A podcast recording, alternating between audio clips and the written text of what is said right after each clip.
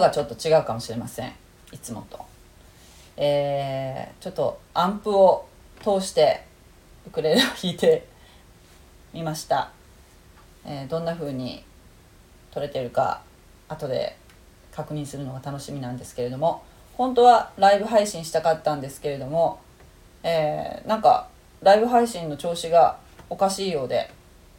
えー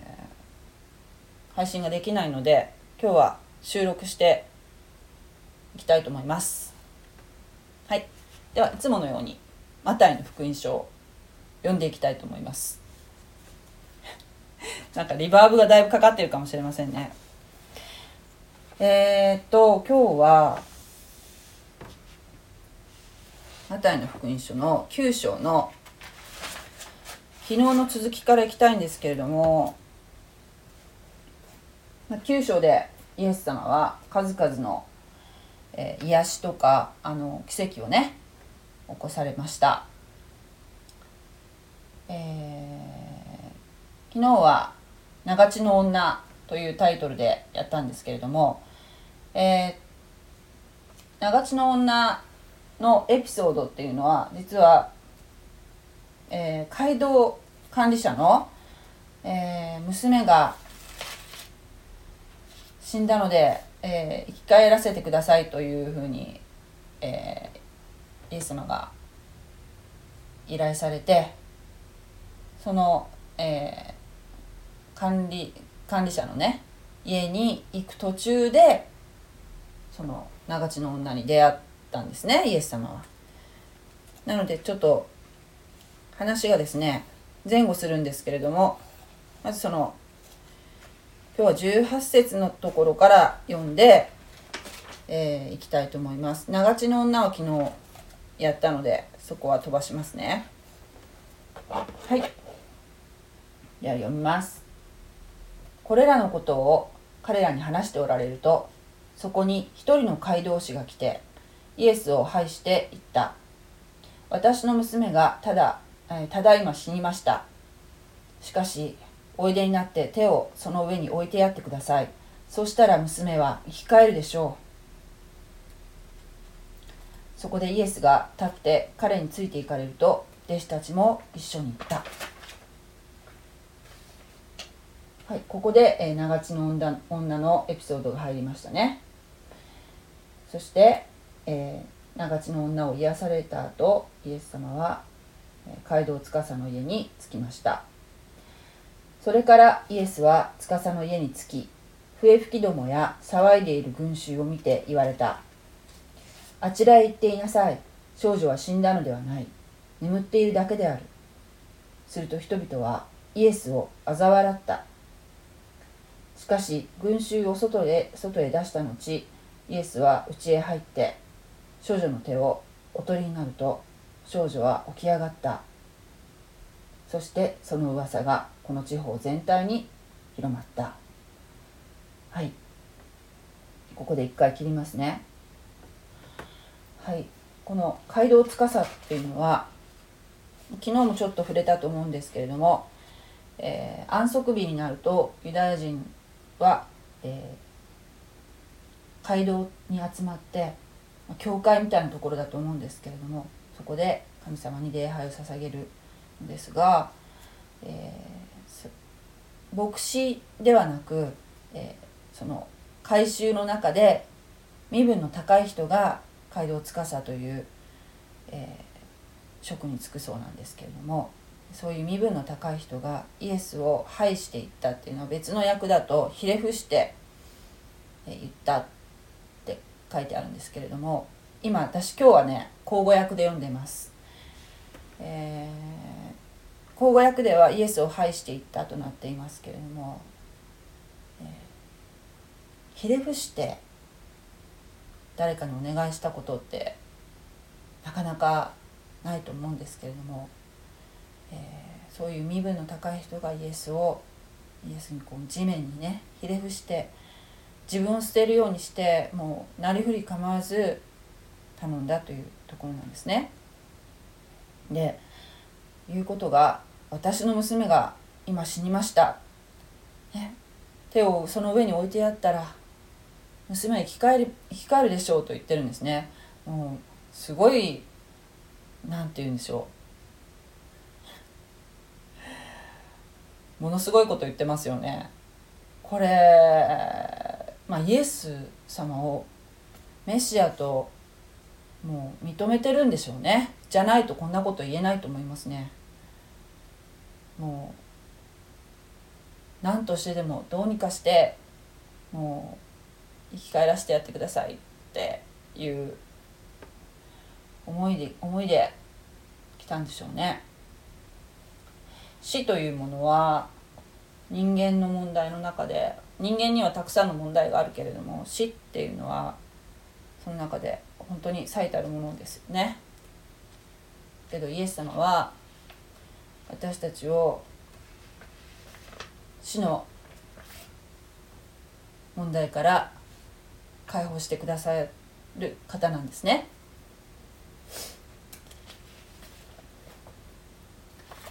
そこでイエスは断らず立って彼について行かれました。弟子たちも一緒に行きました。そして、えー、長地の女に途中で出会って長地の女を癒されました。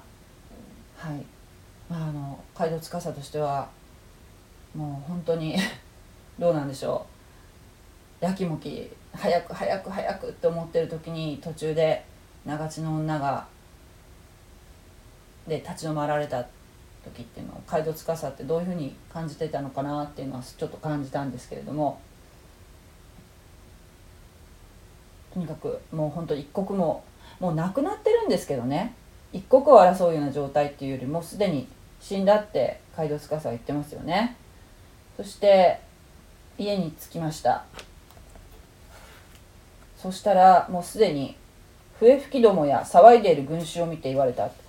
書いてあるんですけれども、えー、人が亡くなるとシーンとしなんていうかなしんみりなってるっていう、えー、のが私たち日本人ではそういうふうに人がね亡くなるとそんな風な感じかなって思うんだけどそうではなくてそうねシーンとなってるっていうかまあわーわ泣いてる人がいるかな親族とかねお母さんとかだったら。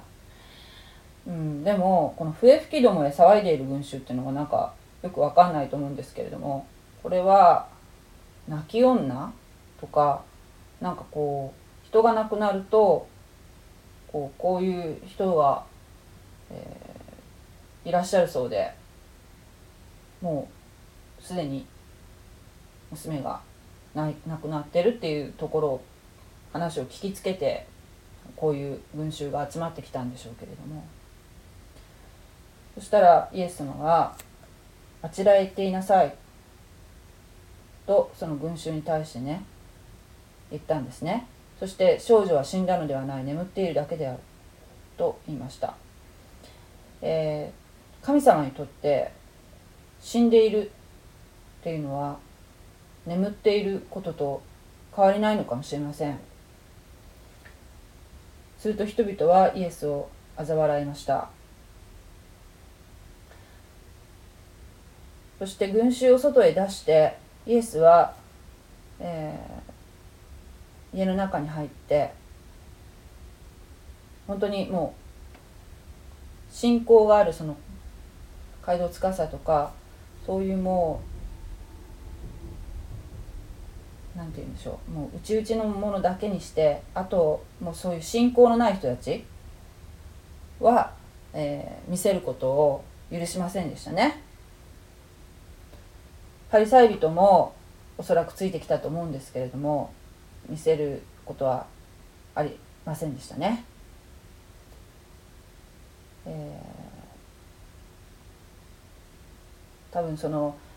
弟子たちは入ってイエス様のその様子を目撃したからこのように書かれていると思うんですけれどもあともう一つは、えー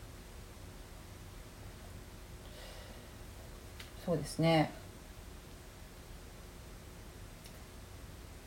あまり、えー、そういう偽物のようにこういうイエスの癒しの奇跡を、えー、見せることでですよ、えー、メシアっていう意味をですね履き違えられることを、えー、懸念されていたのかなとも思います。えー、おそらくこの時代がローマ帝国によって、えー、ユダヤイスラエルがですね支配されていたのでそこから救い出してくれる存在としてのメシアを、えー、みんな想定してたと思うんですけれどもでも本当のあのイエス様が来られた理由っていうのはイスラエルを罪からあがない出すためだと思うんですね。だから、えー、あまりこう大っぴらに人に見せるっていうことはせず、信仰のあるものだけうちに入れたということなんだと思うんですね。はい。では続きをいきます。そしてその噂がこの地方全体に広まった。結局隠しても 見せないようにしても噂がバーッと広がるんですね。次に2人の盲人が出てきます。そこから進んでいかれると2人の盲人が「ダビデの子よ私たちを憐れんでください」と叫びながらイエスについてきた。そしてイエスが家に入られると盲人たちが身元に来たので彼らに「私にそれができると信じるか?」と言われた。彼らは言った「主よ信じます」そこでイエスは彼らの目に触って言われたあなた方の信仰通りあなた方の身になるように。すると彼らの目が開かれた。イエスは彼らを厳しく戒めて言われた誰にも知られないように気をつけなさいしかし彼らは出て行ってその地方全体にイエスのことを言い広めた。はい。この2人の盲人ですね。ダビデの子よ私たちを憐れんでください。と言ってるこのダビデの子っていうのはメシアの称号なんだそうです、えー、イスラエルにやがて現れるメシアは必ずダビデの家系のであるということが、えー、旧約聖書に記されてるんですね。だからダビデの子よっていうふうに呼んでるということはこの2人の盲人は、え、イエスのことをメシアだと信じているという信仰が感じられますね。そしてやはりイエスはここでも街道司の場合のように、えー他のね人に信仰のない人に見られないように、えー、家の中で癒しをされましたそして、えー、ここで注目されるのが、えー、私にそれができると信じるかと個人的に信仰を確認されているということですね。街道司は、えー、ひれ伏して信仰を見せましたね。で今度この盲人たちにも改めて家の中で信仰を確認されましたここから分かるのが神の憐れみによってだけでなくその受ける人の信仰が合わさって癒しが行われるのだなっていうことが分かりますね。はい。ヘブル人の手紙4章16節、えー、にこのように書かれています。ヘブル人の手紙。ちょ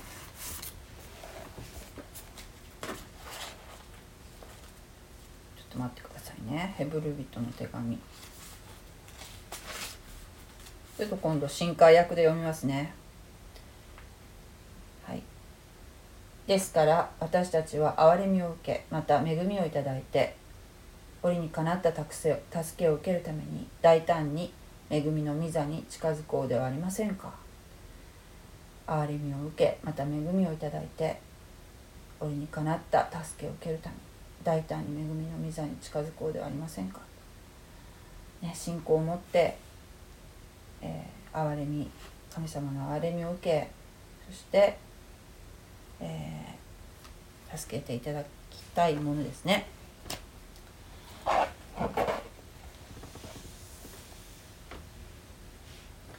そしてね、えー、癒された後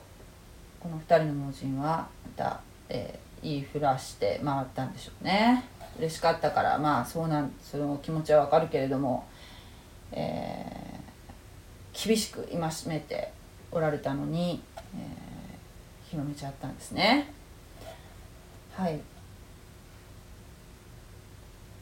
彼らが出ていくと人々は悪霊に疲れたオシをイエスのところに連れてきた。すると悪霊は追い出されてオシが物を言うようになった。群衆は驚いてこのようなことがイスラエルの中で見られたことはこれまで一度もなかったと言った。しかしパリサイ人たちは言った。彼は悪霊どもの頭によって悪霊どもを追い出しているんだ。イエスはすべての町々村々を巡り歩いて諸街道で教え御国の福音を述べ伝えあらゆる病気あらゆる患いをお癒しになった。はい。と書いてありますけれどもえ次にイエス様は悪霊に疲れた推し、えー、口の聞けない悪霊付きの人から、えー、悪霊を追い出しました、えー、これはどういうことかっていうと当時悪霊を追い出す時悪霊付きの人から悪霊を追い出す時っていうのは必ずまあどのようにやっていたかっていうと必ずその悪霊の名を聞き出すということをしていたそうなんですね。お前の名は何だ？って聞いて以前あの豚の中に入った悪霊はレギオンと答えましたね。はい。ところが口の聞けない口を聞けなくしている悪霊の場合は、えー、こういう場合はね名前聞き出せないじゃないですかだからこれができるのはメシアしかいない普通の人間は口の聞けない人から悪霊を追い出すことはできないっていうふうに言われてたんですね。それなのにイエス様は悪霊を追い出されました。ということはこれはメシアの技であるということなんですけれどもところがパリサイ人たちは言いました。えー、彼は悪霊どもの頭によって悪霊どもを追い出しているのだと言ったんですね。でこれは悪霊を追い出す時っていうのは精霊が働かれているのに、えー、精霊ではなく悪霊だとパリサイ人たちは言いました。これは精霊に対する冒涜なんですね。で精霊に精霊を冒涜する罪というのは許されない罪です。それはどこに書いてあるかというとマタイの福音書の12章31節に書いてあります。ちょっと読んでみますね。ちょっと先の方になるんですけれども12章31節、えー、だからあなた方に言っておく。人にはその犯す全ての罪も神を汚す言葉も許される。ね？人に人にはその犯す全ての罪も神を汚す言葉も許される。しかし精霊を汚す言葉は許されることはない。許されない罪っていうのがあるんですね。精霊を汚す言葉。これをこのパリサイ人たちは言ってしまったんですね恐ろしいことですよね。はい、そして、えー、36節また群衆が飼うもののない羊のように割り果てて倒れているのをご覧になって彼らを深く憐れまれ憐れまれたって書いてありますね。えー、飼うもののない羊のように弱り果てて倒れているのをご覧になっているというのは、えー、倒れているということはまあねあの羊っていうのは、えー、人間に人間を羊に例えているんですけれども羊と人間はとてもよく似ているそうなんですね。羊には飼い主が絶対に必要なんだそうです。羊は羊だけで生きていくことはできません、はい、で弱り果てて倒れているというのは指導者から放置されているということですね。彼らを深く憐れまれたっていうのは深くっていうのは、えー、ギリシャ語では腹渡の底からという、え、ことになるそうです。でちなみに羊の性質なんですけどもちょっと調べたんですけれども羊が家畜化されたのは紀元前7000年頃の西アジアというのでこのもう本当にこの地域ですよね。イスラエル周辺の地域。で紀元前7000年ですよ。ねえ。いかにこのこの地域の歴史が古いかってことがよくわかるんですけれどもえー、羊っていうのは穏やかで従順でで臆病なところがあって、えー、ちょっとびっくりするような出来事があるとパニックになるそうなんですね。すぐパニックになる。そして群れる性質があります、えー、一匹にするとすごくストレスを感じるのだそうです。そして倒れると自力で起き上がることができない。でそのまま倒れたまま放置しているとこの弱り果てて倒れているのをご覧になってって書いてありますけど倒れたままにしておくとガスが喉に溜まって死んでしまうのだそうです。もう直ちに起こさなければいけないそうですね。そして、えー、方向音痴。しかも視力が弱いので、えー、群れに戻ることができません。一回離れてしまうとね。だから、えー、常に群れの中にまとまっているように羊飼いが誘導してあげないといけないんですね。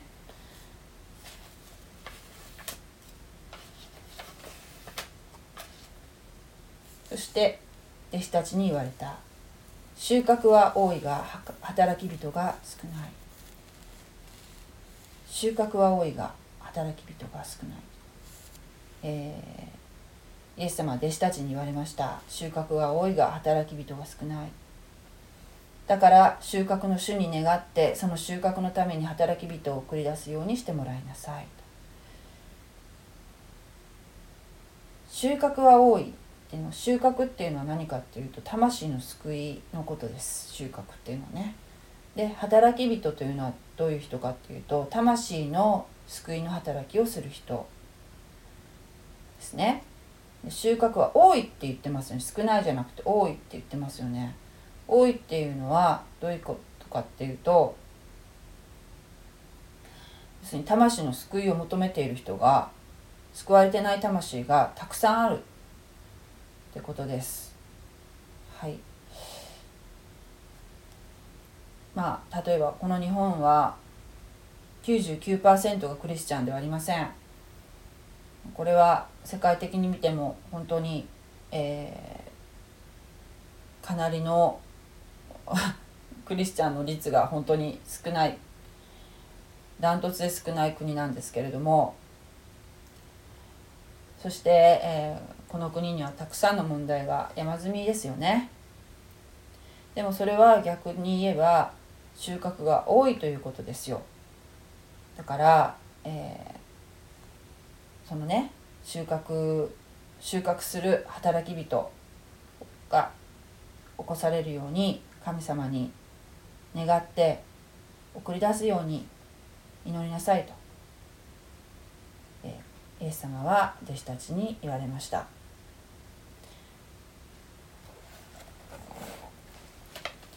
はい以上で9章が終わりましたね。12月になりましたけれども私の周辺では、えー、なんかね仕事をもう今年いっぱいで転職するとか、えー、次の仕事がまだ決まってないんだけどとりあえず今年で辞めますみたいな人がね何人かいるんですね。ね春は別れの季節っていうけれども12月って、えー、別れの季節かもしれないなってちょっと最近感じてるんですね。それはもしかしたら今年今年中になんかこう終わらせてまた年を年が改まって新年から新しい人生を歩もうっていうふうに、えー、思ってらっしゃるのかもしれないなとも思えるんですけれどもまあそのようによ良い方に考えたら、まあ、そういうことなんですけれども。もう一つはねなんかね燃え尽き症候群って聞いたことありませんか？なんか一生懸命なりすぎてそしてなんかこうもう無気力に急に無気力になってしまうというかね。もうなんかそういうこともひょっとしたらあるかもしれませんよね。うん、なんかあの一生懸命こうやるっていうのはすごくいいことだとは思うんですけれどもそれが過ぎるともう自分がなんかこう魂まで疲弊してもうなんかブチって切れてしまって鬱になってしまったりするっていうのはもう何て言うんでしょうね。どうしたらいいんだろう。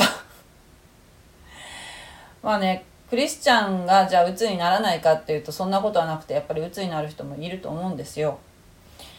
けど、うん、でもまだね神様っていう存在を知っている分この癒しっていうことも経験できると思うんですけれどもそういう信仰があるからね信仰があって神様の憐れみがあってそして癒しっていうのがあるっていうことを今日学んだので本当にクリスチャンっていうのはそういう点でですよ。幸いだと思うんですけれども、えー、ここでふっと思ったのがですねまあちょっと関係ないかもしれないんですけど私が、えー、思い出したのは列王記列王記上のこれちょっと,、えーと、新共同訳なんですけれども、えー、今見てるのがねエリアっていう預言者がいるんですね。でこのエリアっていう預言者はもうあの何て言うんでしょう。鬱になって燃え尽き症候群になるところがあるんです。その前にものすごくねあのバールの預言者たちと、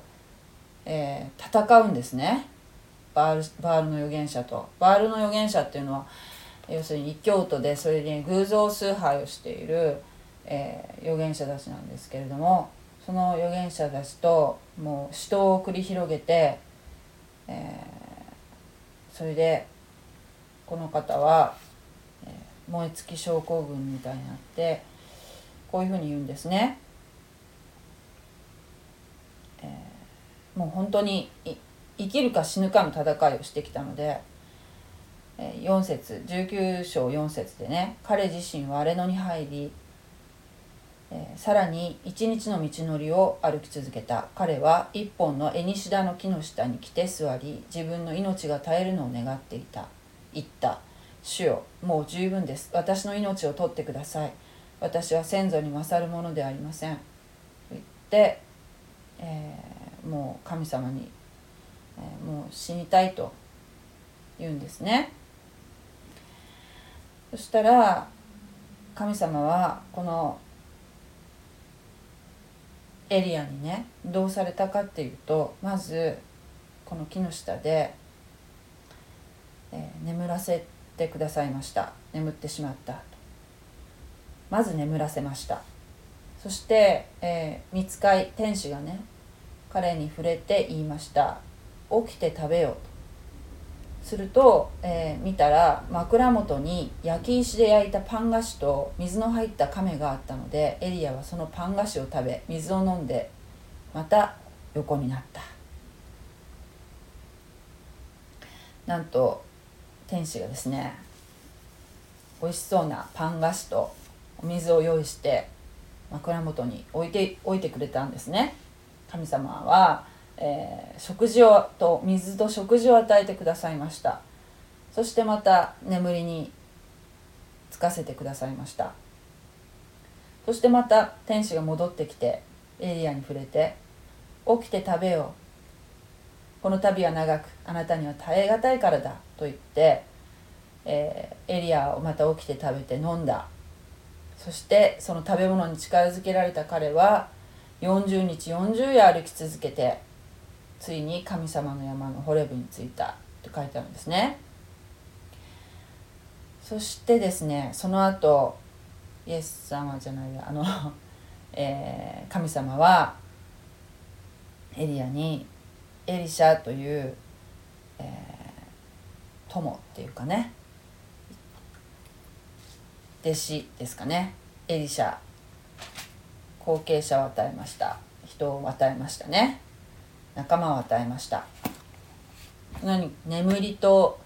眠り休息と食べ物そして人を与えてくださったんですね、えー本当にこの食べ物とか休むこととか、えー信仰の友っていうのは本当に大切だと思っています。ちょっとね、えー思い出したので全然関係のないところの見言葉もご紹介しました。はい。ちょっと音声がいつもと違うと思うんですけれども、えーアンプを買ったので遊んでみました。ありがとうございます。ではまたお会いしましょう。God bless you またね